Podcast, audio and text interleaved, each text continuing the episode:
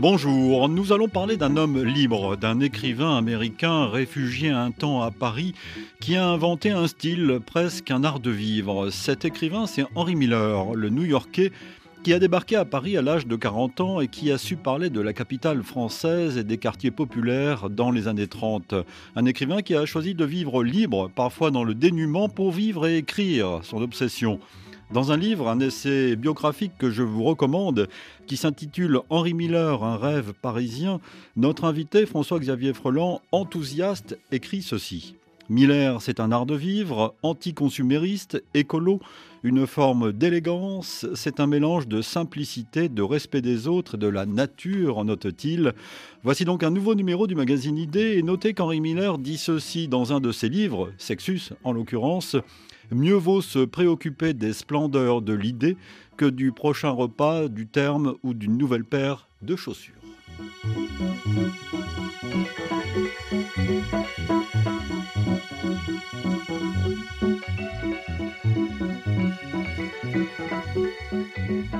Bonjour François-Xavier Freland. Bonjour Pierre-Edouard Deldic, bonjour à tous. Merci d'être à ce micro, je suis ravi de vous accueillir, vous le journaliste devenu écrivain.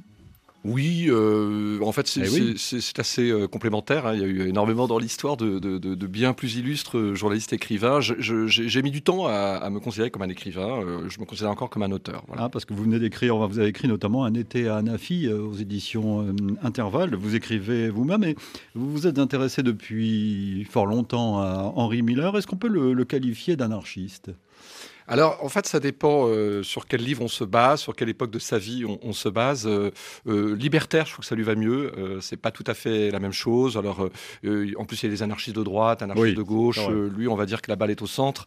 il est, il est vraiment inclassable. c'est un, personnage d'ailleurs qui côtoyait tout le monde. Hein. on va en parler durant sa période parisienne, autant des auteurs de droite que de gauche. il avait aucun, aucune forme d'intolérance. C'est quelqu'un d'assez ouvert.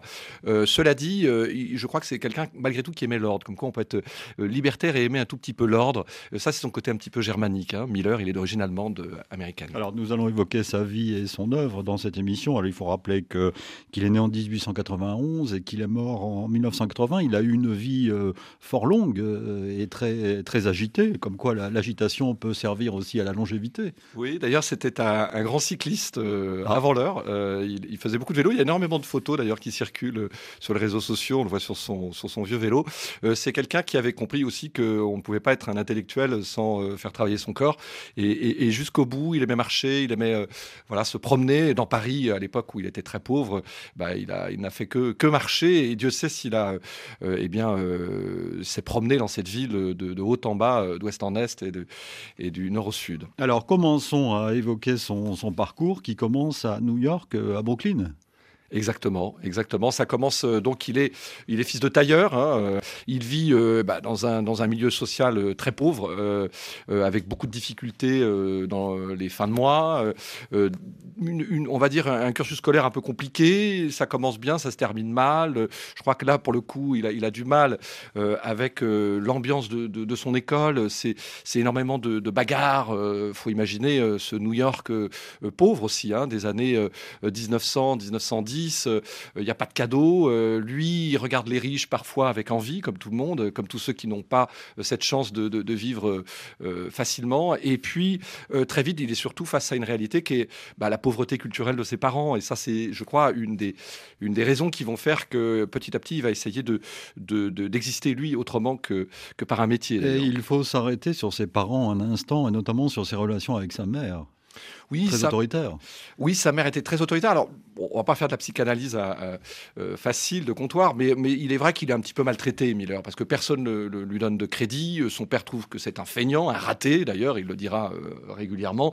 Et sa mère, euh, bah, il y a des bagarres, elle le frappe. Hein, donc, il est plutôt mal vu dans cette famille où la petite sœur, en plus, a des difficultés mentales. Hein, mmh. donc, c'est vraiment une famille où, quelque part, on, on, on apprécie pas son dilettantisme. Voilà. Et pourtant, son dilettantisme, c'est quand il s'enferme dans sa chambre pour bouquiner et, quelque part se recréer son jardin secret face à, ce milieu très dur. Alors ça, vous avez dit bouquiner, la lecture devient très vite dans sa vie et ce qui suit l'écriture? Oui, oui, oui. En fait, il, est, il est, comme je disais, pas un excellent élève, mais bon, il a quelques bonnes notes, mais il est surtout très littéraire et il va très vite se tourner d'ailleurs vers les, les, auteurs français.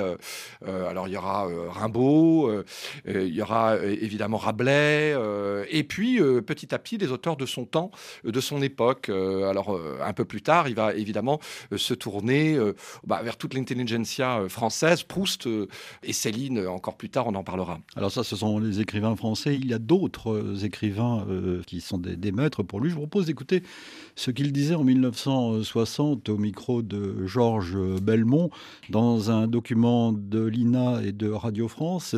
Euh, Georges Belmont, qui fut d'ailleurs son traducteur, euh, entre parenthèses, euh, lui demande s'il est vrai qu'enfant, il voulait être tout simplement le meilleur écrivain.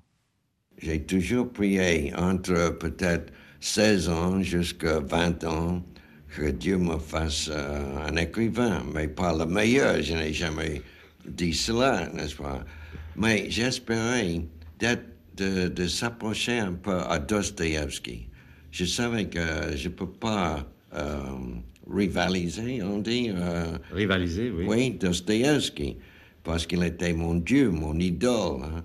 Mais j'espérais que, comme Américain, je pourrais donner quelque chose euh, équivalent, n'est-ce pas? De Dostoevsky. Ah, oui. Mais c'était Dostoevsky en particulier auquel vous pensiez Ah oui, ah oui. Mais en même temps, le style que je voudrais maîtriser, c'est le style de Knut Hamsun. Euh, c'est drôle. Pour continuer, sujet Dostoevsky, mais style Knut Hamsun. Euh, son livre euh, Les Mystères, Mysteries, je l'ai lu peut-être cinq fois. Et chaque fois, pour moi, c'est un chef-d'œuvre.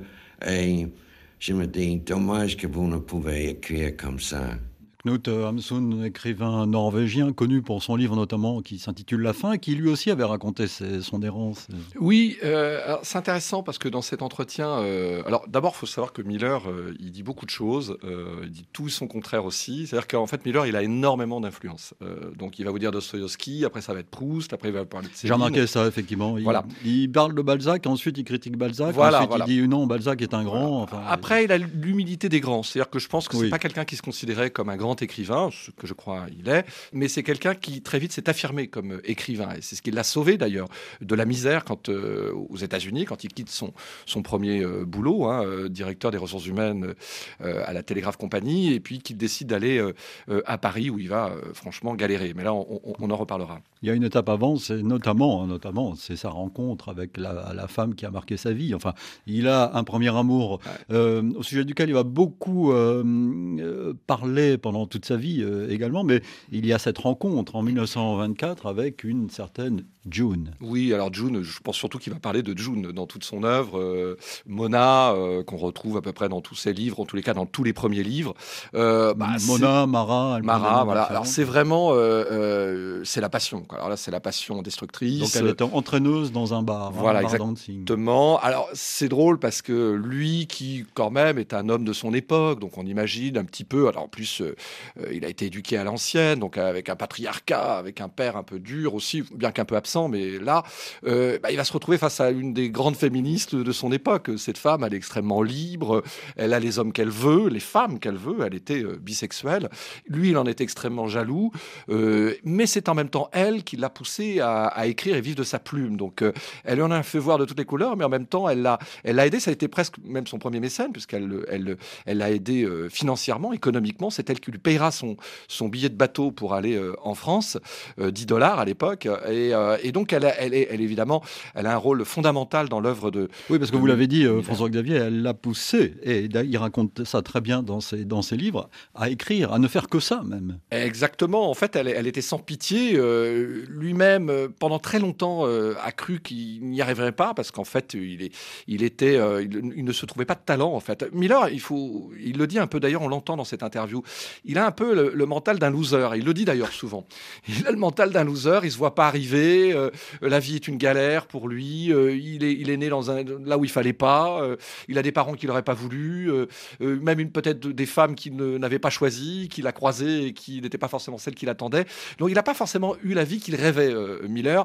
Ensuite, il va l'avoir. Euh, dès qu'il prend le bateau et dès qu'il décide enfin de, quitter cette femme, June, alors là, il a la vie qu'il choisit. surtout quand il décide de, quitter les, États-Unis. Je vous propose de, retrouver Henry Miller qui explique pourquoi, euh, finalement, il a quitté les États-Unis. C'était dans une interview, cette fois, en 1960. ma carrière a commencé assez tard dans ma vie. J'étais désespéré avec ma vie en Amérique. Je n'ai vu aucune chance euh, pour moi là-bas. Euh, Mais pourquoi cela? Pourquoi? Euh, Pas de chance. Je sais pas. C'était. comment Il me semble que toutes les portes étaient fermées, comprenez-vous Tout ce que j'ai fait, comme métier, comme vous dites, des jobs, des emplois, n'est-ce pas? Rien n'était un succès. Hein? Euh, j'étais un raté complètement. Alors la dernière chose que j'ai pouvais faire, c'était écrire. Hein? C'était euh, une sorte de, de salut pour moi d'écrire. Je pensais que j'étais un homme perdu. Alors ça, c'est une interview réalisée en 1960 à Cannes, au, festival. Et là, donc, il confirme ce que vous disiez. Oui, euh, finalement, c'est une leçon de philosophie parce que euh, beaucoup de gens aujourd'hui devraient euh, commencer par se demander et, par se considérer comme des ratés. Ça leur permettrait d'évoluer. Or, on est totalement dans une société où on commence par être quelqu'un qui a réussi, on ne veut être qu'un winner et on oublie que nous ne sommes que des humains et que le cheminement, c'est ça qui est intéressant. C'est pas d'être connu à, 20 ans. Miller, c'est vraiment ça. C'est, il avoue en fait ses défaites et, et c'est ce qu'on ressent d'ailleurs dans sa littérature. il se cache pas, Miller. Hein. Il est vraiment un raté dans tous ses bouquins euh, pendant très longtemps. Euh, il se cache pas derrière son petit doigt. Il n'y a pas de vie romancée. Alors on sait très bien que c'est de l'autofiction, donc euh, c'est pas tout à fait sa vie, mais enfin en tous les cas, il se montre pas sous un, beau jour. Miller d'ailleurs, il a reçu toutes les critiques.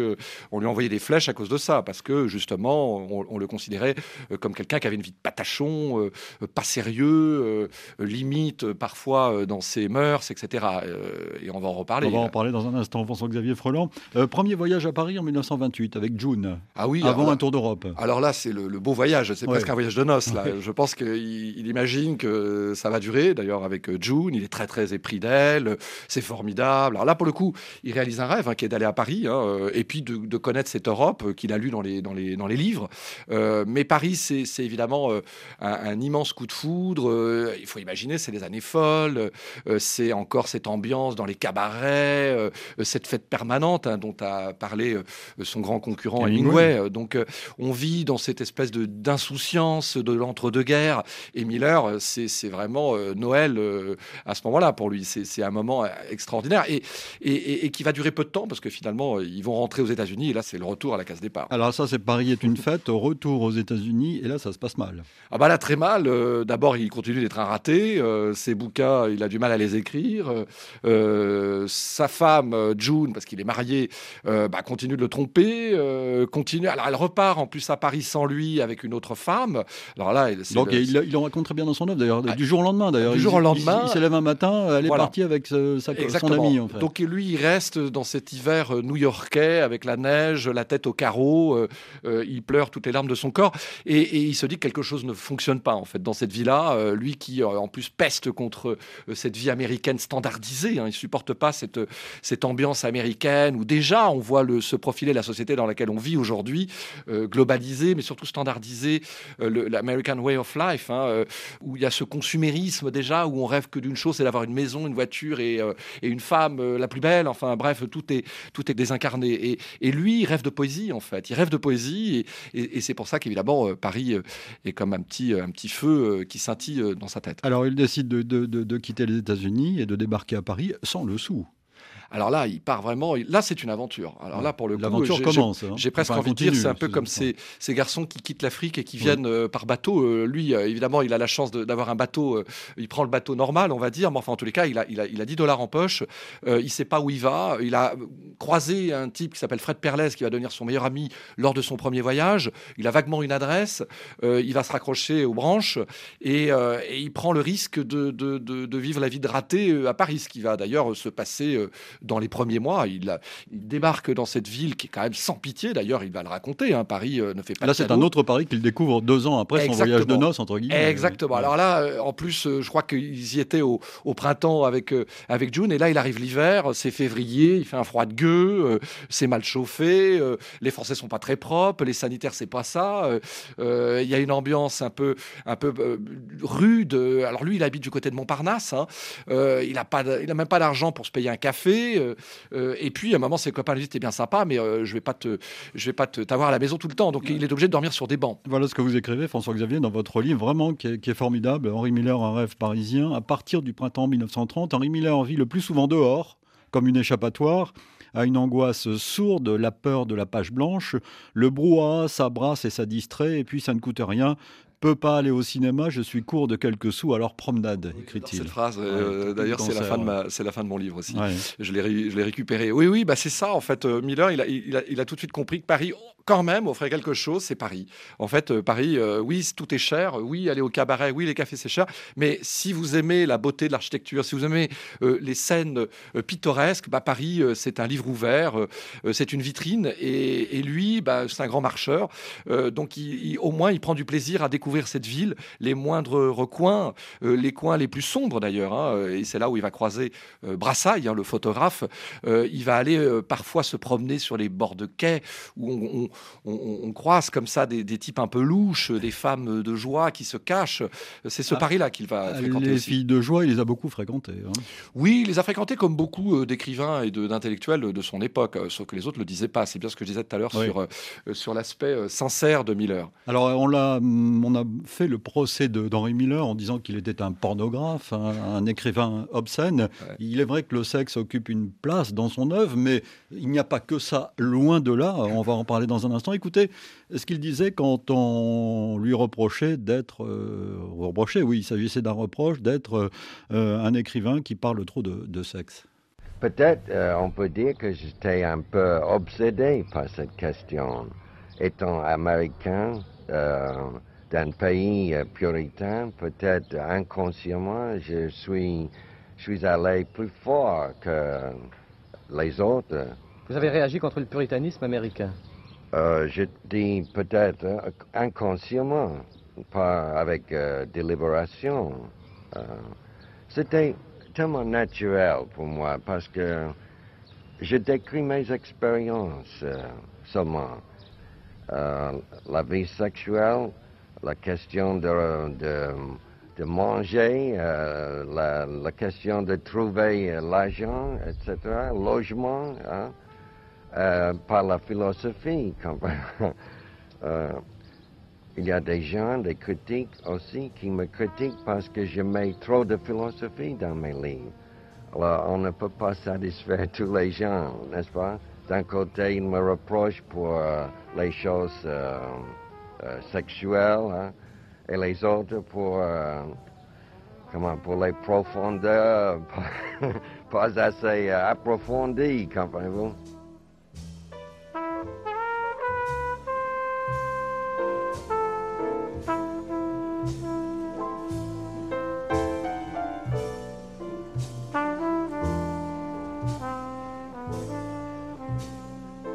Miller, donc toujours dans un jardin de Cannes en 1960, alors que le vent euh, soufflait ce printemps-là. On l'a entendu, mais son témoignage euh, vaut le coup, François Xavier. Oui, en fait, Miller, euh, comprendre aussi qu'il arrive à Paris avec une blessure sentimentale. Euh, June lui manque terriblement parce que c'est pas que le froid, c'est aussi cet amour euh, raté, si je puis dire. Et il va réparer un petit peu cet amour euh, par bah, en rencontrant d'autres femmes, ce que font beaucoup de gens d'ailleurs avec aujourd'hui Netflix et les, et les, sites de rencontres. Il y a une espèce de, volonté comme ça. Bah, il va passer par cette. C'est ce que vous écrivez, Xavier Freland. Le sexe, c'est son tombeau à lui quand elle n'est plus là. Voilà, exactement. Et, donc il, il, tombe un petit peu dans le piège de la nuit amis, des, rencontres faciles, etc. Mais c'est pour réparer cette douleur. Je ne dis pas que c'est la bonne manière, mais en tous les cas, c'est celle qu'il vit, c'est celle qu'il raconte. et puis après, c'est vrai qu'il va, il va se transformer.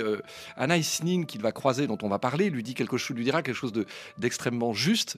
elle dira, tu commences avec Tropique du cancer par ton livre Tropique du cancer, où tu n'es qu'un sexe et, un estomac, et, tu vas passer ensuite avec avec Printemps Noir, où tu seras un, cœur et une oreille, et tu t'amélioreras de, livre en livre. Ben, c'est exactement ça, Henri Miller. Parce qu'à Paris, il écrit il faut le, préciser, Tropique du cancer, euh, son livre sans doute le plus connu, euh, avec Tropique du Capricorne, sortira en 1934. Exactement, c'est là qu'il devient enfin écrivain. Euh, son vieux rêve, lui le raté, finit en plus eh bien, par fréquenter l'intelligentsia américaine aussi, hein, cette fameuse génération perdue, Lost Generation. Hein, il commence un petit peu à les voir, ces écrivains américains, il les croise à la brasserie Le Dôme, à Montparnasse, il en croise d'autres au Vepler, donc les Mingway et, compagnie. Et puis, il croise aussi euh, les Français, évidemment, euh, ces, gens qu'il admire déjà, Sandrard, euh, Céline, à qui il enverra les bonnes feuilles de son, de son premier roman publié, Tropique du cancer. Et, et, il est vrai que petit à petit, il se fait un nom, une petite place, et il arrive un petit peu à stabiliser sa situation économique aussi, puisqu'il va s'installer à Clichy d'abord. alors, il passe par la Villa Soram, il va s'installer à Clichy avec Fred Perlet, son grand copain. Et là, on sent que ok, c'est une vie de débauche, mais en même temps, c'est l'effusion en fait. Il vit dans un volcan et il écrit tous les jours.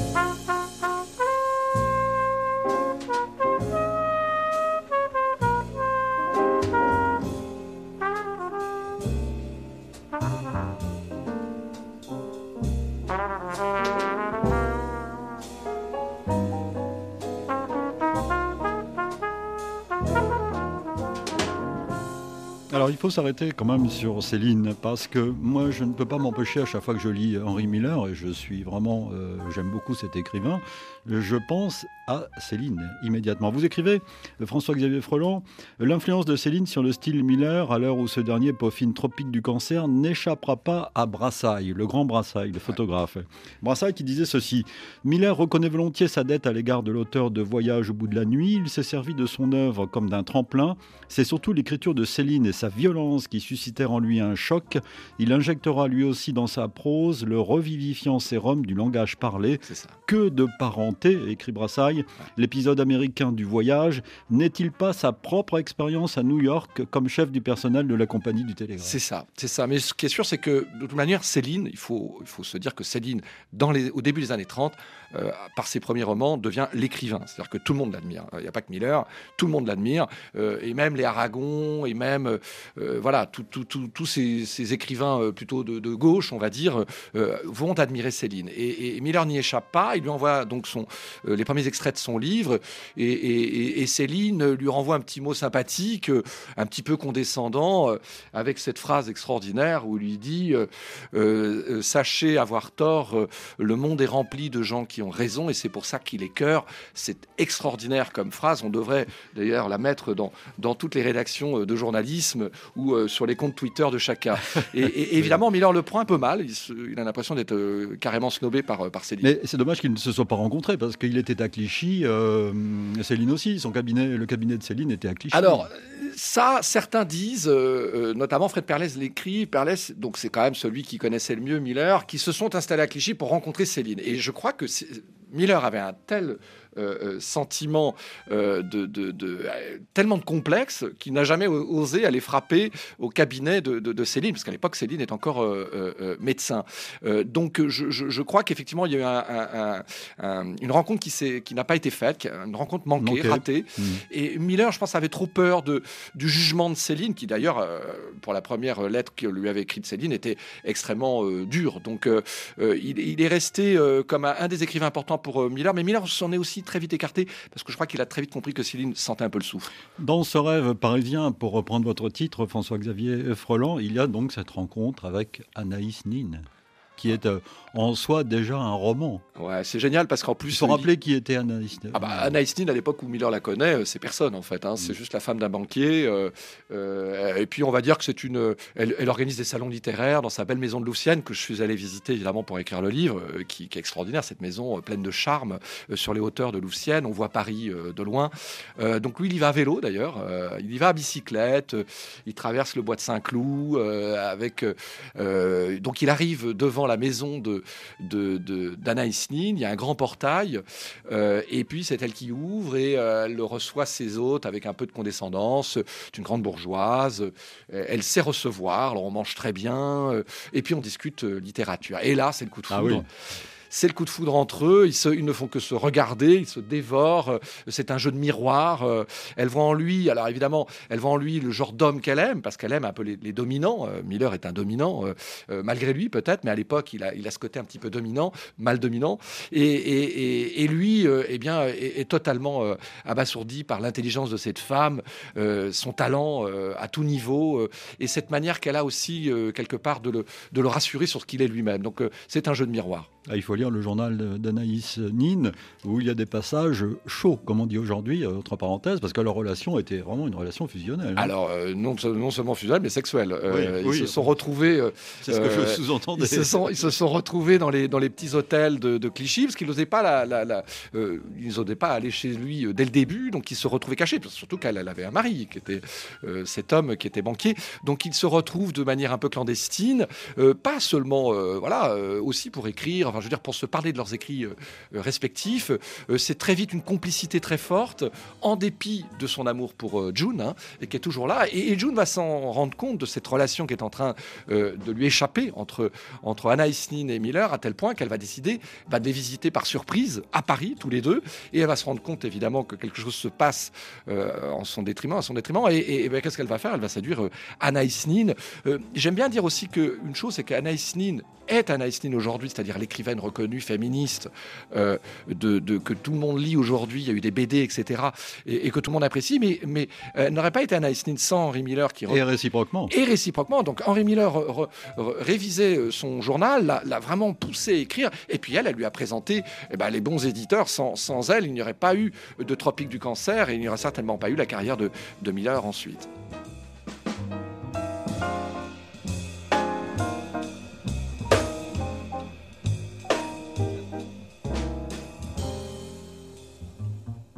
Et si vous nous lisiez un extrait de, de, Miller, qu'est-ce que vous avez choisi ah bah Moi, je trouve que quand il quitte euh, Paris, qu'il part en Grèce, et puis qu'ensuite il, va aux États-Unis avec cette vie euh, d'ascète hein, qu'il va avoir euh, à Big Sur, je dirais même sobre avant l'heure, écolo avant l'heure, c'est pour ça qu'il intéressait les hippies et la Beat Generation.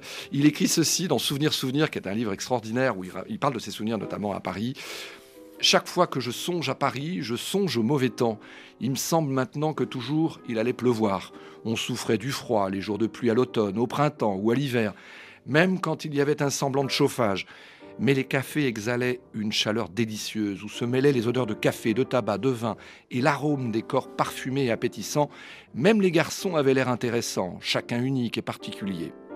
Il a une phrase, il a une phrase magnifique euh, sur euh, l'ambiance à Paris. Euh, il parle de la lumière bleuâtre de l'aube métallique. Je trouve cette phrase formidable. Et peut-être une dernière.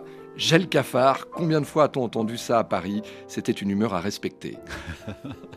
Donc, euh, euh, on a bien compris qu'il allait euh, partir en Grèce, qu'il est parti en Grèce après son séjour à Paris, mais son séjour à Paris est aussi un séjour, je le répète, d'écriture, parce que je voudrais quand même citer quelques titres. on a parlé de Tropique du cancer en 1934, et il écrit Aller-retour New York en 1935, Printemps noir en 1936, Tropique du Capricorne en 1939, donc ces années 30 sont des années prolifiques. Et moi, je conseille cette trilogie qui s'intitule La crucifixion en rose, écrite au début des années 50, enfin en plusieurs, en plusieurs fois, 49, 52, 60, Sexus, Plexus, Nexus, où là il raconte cette vie aux États-Unis avant de son arrivée à Paris. Oui, et puis évidemment j'ai envie d'inciter les, les, auditeurs à aller voir aussi ce qu'il a écrit après, parce que là on est dans l'époque foisonnante, pour moi c'est un peu l'adolescence de l'écrivain, mais ensuite il va se calmer, il va se diriger vers l'ésotérisme, la spiritualité asiatique. Alors, on, avance, on avance, et là on va partir euh, en Grèce en quelque sorte, car il a fait, il, a fait une, une rencontre aussi importante dans les années 30, c'est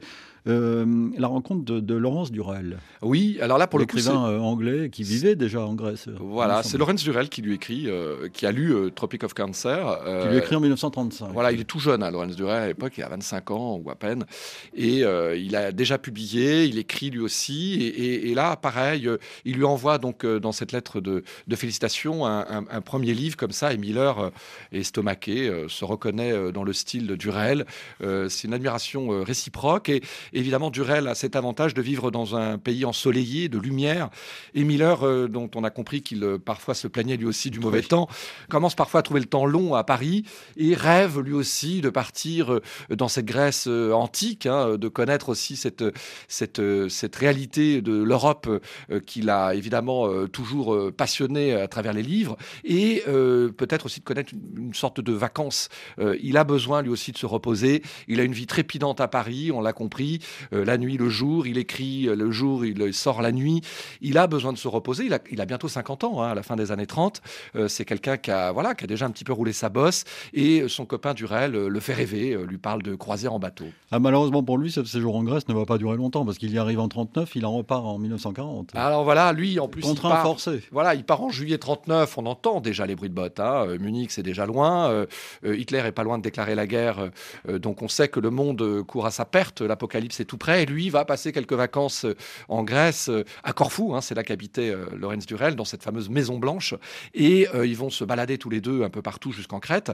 Mais surtout, c'est de Grèce qui voit le début de la guerre. Et on, le, lit d'ailleurs dans ce très beau livre Colosse du Marossi, qui est, de qui est vraiment un des, grands livres de Miller, qui, en a fait presque un écrivain grec. Hein. Il faut savoir que dans toutes les librairies grecques où moi je passe une partie de l'année, vous avez le Colosse de Marossi d'Henri Miller. Vous avez même plus de livres de Miller que de Proust. Qui est un livre de sagesse, là, pour le qui est un livre de sagesse. Euh, c'est là où il dit il faut arrêter d'écouter la radio, euh, d'écouter les journaux. Ah désolé pour vous. Sauf euh, Il faut stopper tout ça et, pour être un peu vivre tranquillement. En gros, voilà, arrêter de vivre avec l'actualité. C'est quand même extrêmement visionnaire aujourd'hui. et puis, malheureusement, effectivement, la guerre commence et puis la Grèce entre en guerre et il est obligé de partir parce que le, consul général américain lui fait comprendre que des gens comme lui peuvent avoir de sérieux problèmes. Donc, il prend le bateau au début de l'année 1940 euh, et il rentre, alors là vraiment euh, extrêmement triste. Parce, que là, il rentre aux États-Unis. Ah ouais, alors là, il n'est pas heureux. Euh, en plus, il a pas Après avoir vécu 10 ans à Paris. Un début de reconnaissance surtout. Une année en Grèce, il est obligé de repartir aux États-Unis où il n'est pas connu. Bah, zéro, parce qu'il est censuré. On estime, les puritains américains estiment que c'est un écrivain pornographique et donc il n'est pas reconnu chez lui. Et il commençait à avoir un début de reconnaissance en France et badaboum, la guerre éclate et, et il repart bah, voilà, sans le sous. Il arrive chez lui, sa mère le regarde comme un raté. Elle lui dit Mais pourquoi t'écris pas euh, des livres comme euh, Autant n'emporte le vent Tu gagnerais de l'argent? Son père lui demande ce qu'il est allé faire en Grèce. Qu'est-ce qu'il y a en Grèce? Et Miller lui dit bah, Il y a l'Acropolis. Et son père euh, ne sait pas ce que c'est l'Acropolis. Et, voilà, donc il, est face à, la réalité qu'il avait, avait fui. Le fossé, c'est le fossé culturel en plus. Le fossé culturel immense. Et puis l'Amérique de l'époque est déjà une Amérique un petit peu, qui, on va dire, qui se dirige vers pas une acculturation, mais en tous les cas, euh, parfois une grande ignorance sur le reste du monde. Et ça, euh, euh, Miller va le, décrier dans, beaucoup de ses livres, hein, notamment dans le, cauchemar climatisé, où il va critiquer un petit peu ce manque d'ouverture américaine au monde.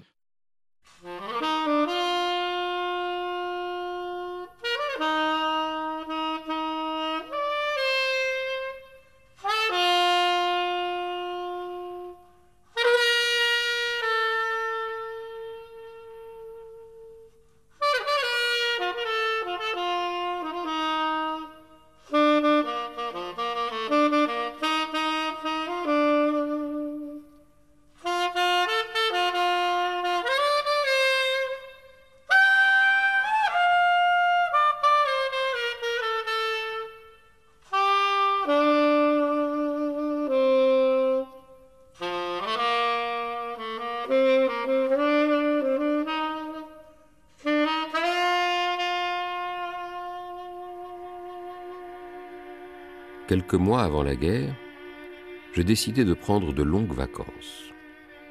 Depuis longtemps, j'avais envie, entre autres, de visiter la vallée de la Dordogne.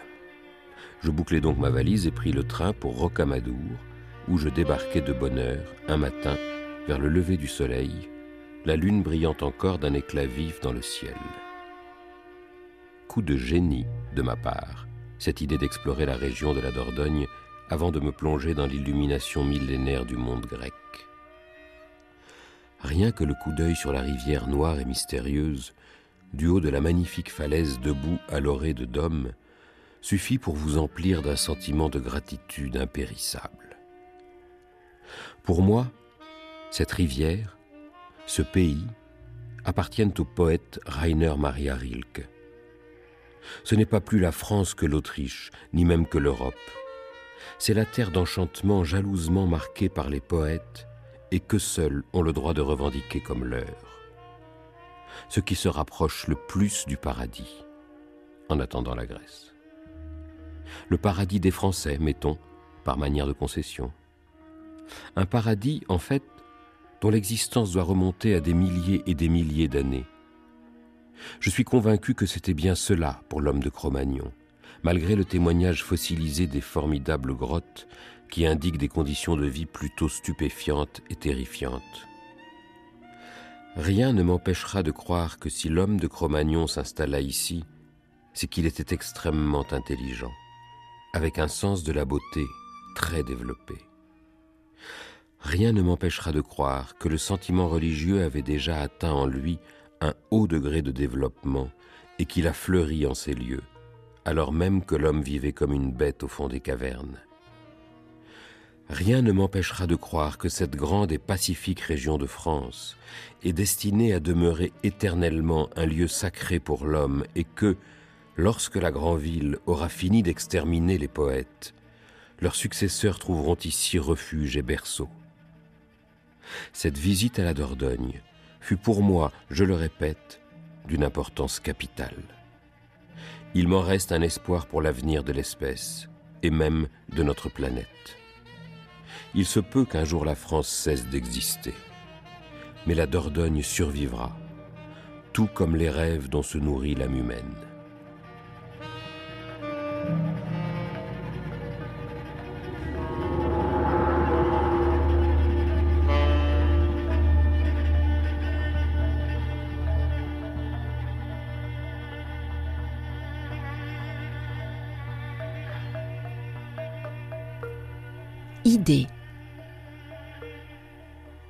Alors on va parler de ce Miller des dernières années, des dernières décennies, euh, François-Xavier Freland, mais je propose d'écouter une dernière fois euh, Henri Miller euh, parler à Cannes.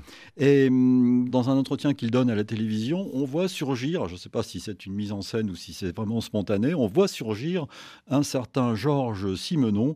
Et voilà ce que Georges Simenon dit à Henri Miller qui, face à lui, semble très très intimidé. Est-ce qu'on vous a demandé ce qui a fait votre amour de la vie? Car je crois que vous êtes le grand poète épique de notre époque. Je vous considère beaucoup plus comme un grand poète que comme un romancier. Et nous n'avons plus de poète épique, ni surtout de poète qui ait donné cet amour de la vie, de tous les genres de vie, même de la vie cosmique, si je puis dire. Il n'y a pas que l'individu qui vous intéresse, mais tout. Expliquez-nous ce genre d'amour que vous avez eu partout, euh, ce, ah, genre de, de, contact avec les choses. Oui. Je sais pas, je suis confus. C'est la première fois peut-être qu'on m'a appelé poète. Chez moi, je ne suis pas un poète, vous savez. Oui, mais dans votre cœur, vous savez que vous l'êtes tout de même, avouez. Euh, oh, un, homme qui est amoureux de la vie, de toutes les, choses dans la vie, qui aime la vie et qui, euh, qui n'a aucune religion que la vie. C'est ça qui est admirable chez vous, mais ça se sent dans tout le frémissement de votre œuvre. Que vous parliez de n'importe quoi, je dirais bien plus d'une mouche, cette mouche devient presque un être humain. Elle, ah, fait partie d'un cosmos. C'est ça qui est admirable. Et ne croyez-vous pas que c'est ce qui fait que dans le monde entier maintenant, les gens vont chercher chez vous, vont puiser chez vous une sorte de réconfort contre la vie mécanique qui nous entoure. Ils vont chercher une raison d'être en quelque sorte. Pour moi aussi, un livre peut être comme un homme. Oui. Euh, un événement, un rencontre, n'est-ce pas? Tout est euh, sur le même niveau. Tout a autant de valeur, en somme. Oui, pour moi, c'est ça qui, Je ne veux pas distinguer, il n'y a pas de, des choses plus importantes qu'un autre. C'est cela. Et il n'y a pas de sujet noble de sujet ignoble. En somme, ce que vous nous avez appris aussi, c'est que tout est beau qui, qui vient de la vie. Ah, plus enthousiaste que Georges Simenon, c'est pas possible. Hein. c'est Poète épique, dit-il, François-Xavier Freland. Parlons de, du Miller des dernières décennies, euh, qui va euh, glisser petit à petit, même si au début, il a très tôt parlé de philosophie, entre guillemets, vers euh, précisément la, philosophie, vers la voie de la sagesse, sans définir vraiment cette philosophie, mais on, le sent, par exemple, très tourné vers euh, la philosophie orientale, par exemple. Oui, alors euh, en fait, euh, Miller, depuis longtemps, il s'intéresse, d'ailleurs, Simon le sait, à la cosmogonie, s'intéresse à l'ésotérisme, à l'astrologie. Il avait son copain Morican, dont il en fera un livre un peu critique d'ailleurs, Un diable au paradis. Mais il est attiré par les religions. Il ne la choisit pas. Il croit en quelque chose. Il en veut au créateur. Il le dit ça à la fin de sa vie. Oui. À la dernière, à la dernière, dernière interview sur son lit de mort, il en veut un petit peu au créateur. Je crois qu'il aurait aimé vivre jusqu'au bout et continuer de vivre. Il aurait voulu être immortel, Henry Miller, tellement il aimait la vie. Euh, mais euh, il a, euh, je pense que oui, il pense que voilà, on est, on est quelque chose, on existe dans le cosmos et que tout ça a un sens. il est vrai qu'à la fin de sa vie, il attire énormément les hippies qui voient en lui une espèce de gourou. Hein. Il, est considéré comme un prophète. D'ailleurs, son, son éditeur Buchet l'a vérifié, Buchet-Chastel, le futur Buchet-Chastel, Buchet, qui écrira une biographie notamment sur Miller, que des gens venaient camper euh, près de chez lui, à Big Sur, quand il finit sa vie. Alors, donc, il, va, il est après son retour aux États-Unis, enfin, lors de son retour aux États-Unis, il vit un peu à New York et il file tout de suite vers la Californie. Voilà. À Big Sur, qui est une maison, une cabane, euh, perchée euh, face au Pacifique. Voilà, exactement. je crois que là aussi, il va chercher la lumière, hein, comme il l'a trouvé en Grèce. il a plus envie de ciel gris comme à New York ou Paris. Il veut une, fin de vie, il choisit sa fin de vie lumineuse. Et c'est là qu'il écrit tranquillement des chefs-d'œuvre, hein, Big Sur notamment, euh, on, l'a dit tout à l'heure, euh, Souvenir, Souvenir etc. Il euh, faut savoir que Miller a quand même écrit une cinquantaine de, livres et de romans.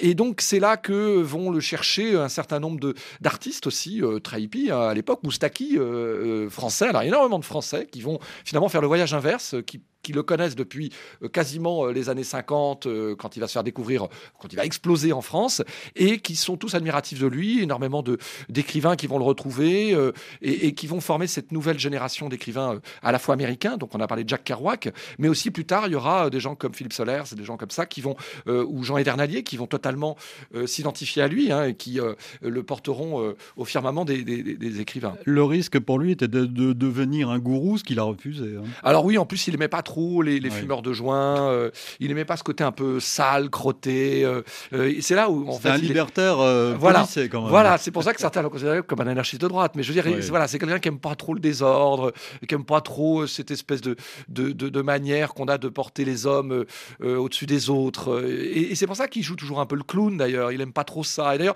il prenait pas les hommes au sérieux. Il prenait l'humain au sérieux en, règle générale et, et, la vie au sérieux. Mais les hommes, ce qu'il appelait la sagesse du cœur, hein, la sagesse. Voilà, c'est, je pense, quelqu'un effectivement qui avait, qui avait créé sa religion sans le savoir, une forme de religion, une forme de Bible. Son œuvre est une forme de Bible pour certains. Mais il n'a jamais voulu tomber dans la facilité, euh, François-Xavier Freland. Je propose d'écouter une dernière fois Henri Miller parler euh, notamment du conflit qu'il a avec lui-même en permanence. Écoutez-le. Moi, je voudrais rester, euh, comment, je, je n'aime pas la perfection. Non, je veux être toujours en conflit avec moi-même, pas avec les autres, pas avec le monde, mais avec moi-même en conflit, oui. Je trouve que c'est très sain. Euh, ça donne quelque chose. J'aime bien la sérénité quand je vois le Bouddha avec ce sourire, comment dirais-je, ineffable, n'est-ce pas? C'est merveilleux. Mais je sais que je n'arrive jamais comme ça. Et je ne voudrais pas.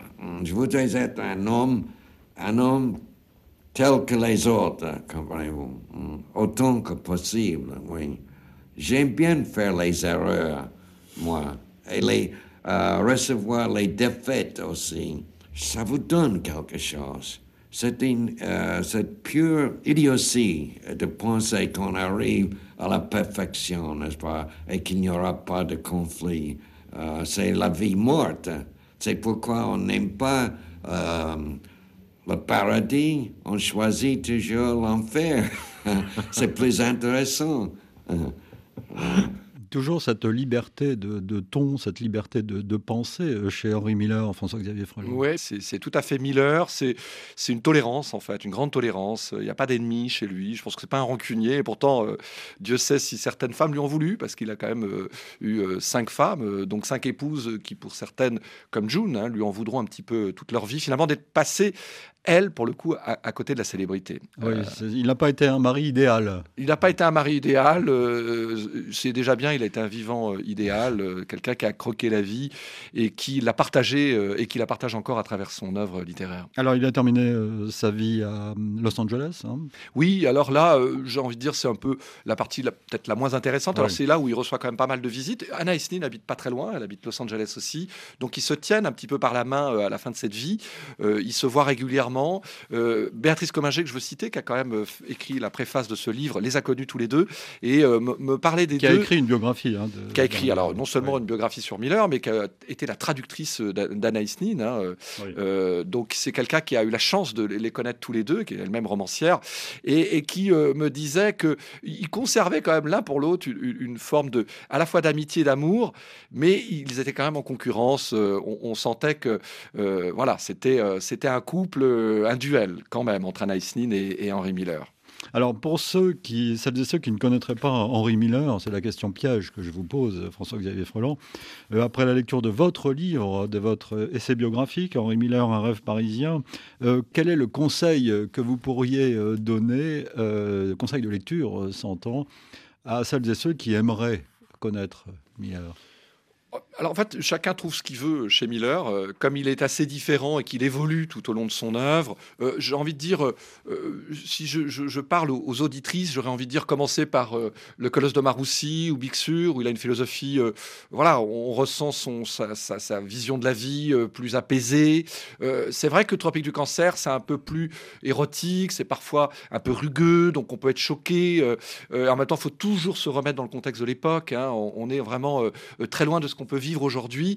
Euh, pour moi, il y a tout, à, tout est intéressant chez Miller, il n'y a rien à jeter. Euh, c'est évidemment le, à la fois le, biographe et le, passionné de l'écrivain qui parle. Et l'écologiste, dirait-on aujourd'hui Eh oui, le sobre avant l'heure, euh, notamment dans Bixeur. alors, on l'a dit, l'anticonsumérisme. je pense que la société, d'ailleurs, il critiquait beaucoup l'évolution de Paris à la fin de sa vie, un peu comme dans la chanson de Léo Ferré, Paris, je ne t'aime plus. Il revient plusieurs fois à Paris et il n'aime pas cette américanisation de la société française qu'il voit euh, déjà hein, dans les années 60-70. Euh, il trouve qu'il y a trop de mots d'anglais. Euh, il trouve que l'américanisation est là, que on mange de moins en moins bien. et puis il verra sans doute pas les, premiers McDonald's, si je puis dire, ou les, premiers hamburgers arriver. Mais je crois que c'est pas une société dont il rêvait. Il, aimait cet art de vivre français. pourtant, c'était pas un patriote. Hein, c'était pas. C'était un Américain qui aimait la France justement pour son identité, qui était à la fois la littérature, mais qui est aussi son savoir-vivre, dont il s'est beaucoup inspiré lui-même pour euh, eh vivre euh, sobrement tout en aimant les belles choses ou les bonnes choses euh, lorsqu'il terminera sa vie aux États-Unis. Merci François-Xavier Freland. Je recommande votre essai, votre biographie qui s'intitule Henri Miller, un rêve parisien, publié aux éditions Magellan. Et vous êtes, je le répète, vous aussi auteur, notamment d'un été à Anafi, publié chez Intervalle. Merci de nous avoir donné envie de lire ou de relire Henri Miller. Un grand merci à vous et un salut aux auditeurs fidèles de RFI. Idée réalisée évidemment par Vanessa Rovensky. Retrouvez ce numéro et tous les numéros précédents d'idées sur le site de la radio www.rfi.fr. Nous vous donnons rendez-vous samedi prochain pour une semaine d'actualité, dimanche pour de nouvelles idées. Dans un instant, l'actualité du monde sur RFI.